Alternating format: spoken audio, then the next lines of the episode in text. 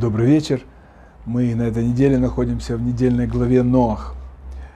И я подсмотрел темы для этого двартара в уроках Рава Игаля Полищука, а, духовного руководителя а, фонда Берот Ицхак, журнала, многие знают. И одной из центральных тем в недельной главе является ковчег Ноаха – Сама по себе эта конструкция уникальна, и наши мудрецы разбирали в своих трудах настоящее значение и символизм ковчега. Рамбам обращает э, наше внимание на размеры ковчега, которые прямо написаны в Торе, но даже если бы он был в 10 раз больше, он по законам физики не смог бы вместить в себя колоссальный тот зверинец, который находился там, а также еду на все время потопа и все остальное другое. В этом одно из чудес ковчега – про, которого, про которое сказано «малое содержит большое». Свойство это характерно для Святой Земли Израиля, мы сейчас, кстати, замечаем это, и в частности для храма. И мы помним одно из десяти чудес храма, когда все чудесным образом, всем чудесным образом хватало места, и также маленький ковчег, как и храм, вмещал в себя гораздо больше, чем, э, казалось бы, мог себя физически вместить. Говорят наши мудрецы, что потоп – это намек на состояние изгнания, в котором мы сейчас находимся. В те времена, когда у нас был храм, он был местом присутствия Всевышнего. Сейчас же мы живем в мире в состоянии шхина бегалута. Божественное присутствие вместе с нами находится в изгнании. Где оно пребывает? Пишет Рамхаль, да, мы много раз говорили, известнейший каббалист, авторитетнейший, в том, что свет Торы, который есть сейчас в изгнании, находится как бы в ковчеге, в местах Торы и святости. Места Торы нам то есть понятно, места учения, э, ешивы, колели, э, хедеры. Места святости – это, конечно, в первую очередь синагоги, которые считаются малым храмом. Рав Гутнер, Гутнер отмечает, что в Торе есть два места, где заповедано строительство. Первое – это Тайват Ноах, строительство ковчега, и второе – Мешкан, строительство переносного храма. Рав Гутнер умер в 81, 1981 году, выдающийся мыслитель и педагог Равин. Он один из духовных лидеров э, э, движения Мусар. Среди его ближайших последователей были Рав Шлома Вальбе и Рав э, Моше, Моше Шапира, ставшие духовными лидерами движения Мусар уже в наших поколениях. Так вот, Батей Мидрашот, дома учения, Ешивы, Колели – соединили в себя свойства обоих этих строительств. С одной стороны, это как ковчег Ноаха, а с другой стороны, это как мешкан. Они являются пребыванием Бога в Галуте, и они спасают от бурь, бури потоков вокруг. Когда Раша объясняет устройство ковчега, он говорит о том, что его смолили изнутри и снаружи. И для сравнения Раша приводит один ковчег Тейва, в котором положили маленького Маше – чтобы опустить воды Нила. В отличие от э, ковчега Ноя, ковчег Маше был посмотрен только снаружи и не изнутри. И наши мудрецы приводят несколько тому объяснений. Первое это то, что Маше праведник не почувствовал, чтобы Маше, чтобы праведник Маше не почувствовал дурного знака, запаха смолы. Второе, чтобы опасные воды потопа были настолько сильны, что необходимо было двойное смоление – это выглядит немного непонятным. По мнению Рамбана, весь ковчег был сплошным чудом. А если так, то какая разница, один слой смолы или два? Однако Всевышний не только приказал это Ною сделать. Он записал это еще нам в Торе, и это урок для всех последующих поколений, для нас с вами. И в этом есть что-то, что мы должны выучить.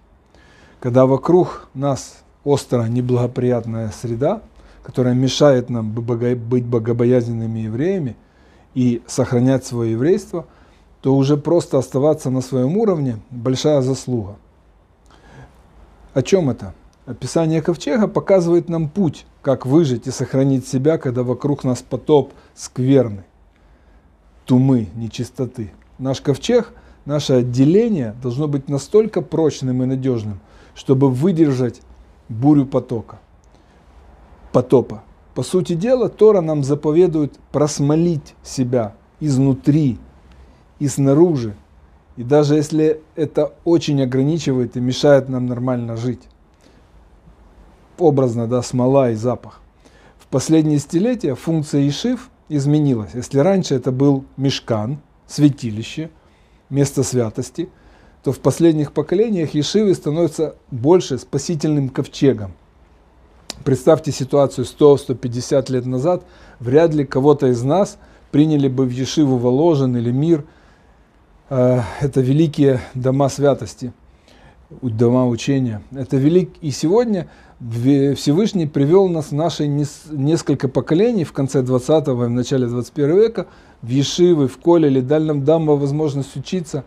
Ведь не так давно для людей изначально далеких от такой возможности просто не существовало.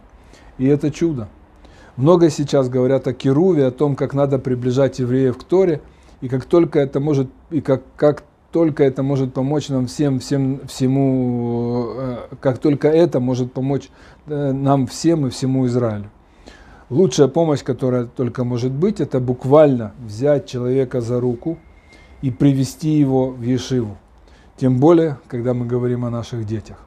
Начав с внешней среды, чисто физической ограды от тумы и от нечистоты и материальности этого мира, ученики Ишив со временем приобретают внутреннюю ограду, внутренний стержень, свет Торы, который помогает им в любых жизненных ситуациях.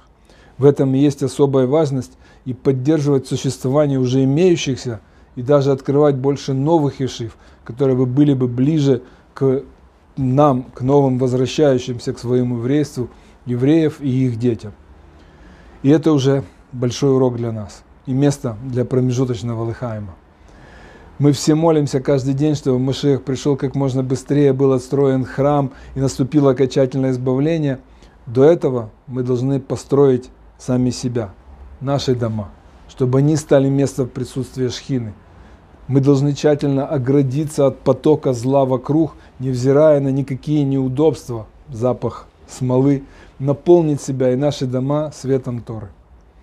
Еще одна тема, еще одна сторона и пример, который дает нам Ноах для нас сегодня. Именно сегодня, сейчас, в непростые для многих евреев времена, когда многие переживают двойное изгнание, не только изгнание из земли Израиля после разрушения второго храма, в котором мы находимся уже больше двух тысяч лет, но и изгнание из своих домов, из э, страны обитания сейчас, сегодня начало главы Ноах звучит известно. Вот порождение Ноаха. Ноах был праведником в своих поколениях. Из э, объяснения Раши мы знаем, что под поколение имеется в виду поколение потопа и поколение Вавилонской башни. Однако без того, чтобы привлечь помощь воображения, трудно приблизиться к пониманию написанного в этих стихах. Ноах жил в общей сложности 950 лет. Долгий срок – он жил 600 лет до потопа и видел весь упадок поколения.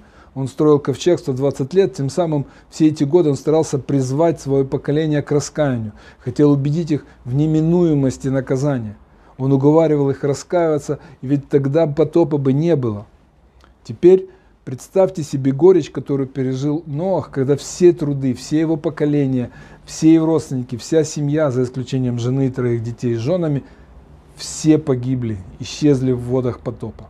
И это произошло после того, как земля опустела, ничего не осталось, кроме его ближайшей семьи, и он нашел в себе силы снова основать мир, основать мир заново. И сказано про, про Ноха, что он был цельным праведником в своем поколении, то есть от начала и до конца. После Ноха все последующие поколения только опускались духовно. И эта история с Хамом, то, что он сделал с Нохом, и последующее поколение Вавилонской башни, которое, как объяснял Раши, было хуже поколения потопа.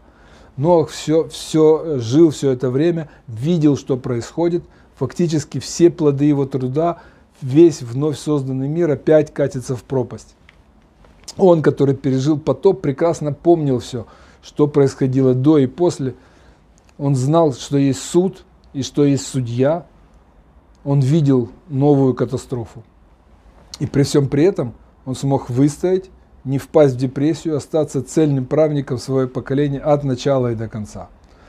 Нам с вами трудно представить масштаб ужаса потопов, так как в наше время при всех случавшихся катаклизмах и трагедиях ничего подобного не происходило. Нох видел все это и намного больше, но несмотря на это он остался цадик Тамим, полный праведником. Мы даже не можем себе представить, что это такое – В книге Лехахтов есть интересное замечание. Вилинский Гон объясняет стих из книги Мишлей, пишет о том, что не в природе человека стоять на месте. Мы можем либо продвигать, прилагать усилия к тому, чтобы двигаться вперед и вверх, либо неизменно будем катиться вниз. Это правило велосипеда. Да? Пока ты едешь вперед, то ты, а, как только остановился, ты падаешь. Стоять на месте и ничего не, не делать – это равносильно падению. В книге э, Лекахтох объясняется, что сказано верно для благоприятной обстановки, когда никто извне не мешает заниматься нашим делом и царит относительное спокойствие. Если же человек помещен в период катастроф, катаклизм, находится во враждебной обстановке, и даже если он борется всеми силами за то, чтобы продвигаться вперед, а сила этой борьбы с трудом хватает ли на то, чтобы оставаться на месте и не скатываться вниз, то уже в этом огромное достоинство и на самом деле истинный подъем. И я считаю, что эти два важнейших урока, которых мы учим нашей главы Ноах, это о значении ковчега в нашей жизни сегодня, о том, как и чем мы должны защитить себя и своих детей от непростых вод Галута, способных поглотить нас, утопить наше еврейство, и в той силе Ноха, который остался собой и до, и после потопа, после катастрофы катастрофа, значит, и нам не стоит входить в депрессию, думая, что мы падаем. В такие периоды, если мы хотя бы стоим и остаемся собой, то мы поднимаемся. Сил нам и выносливости, брахава и и остаемся и дальше в поисках смысла.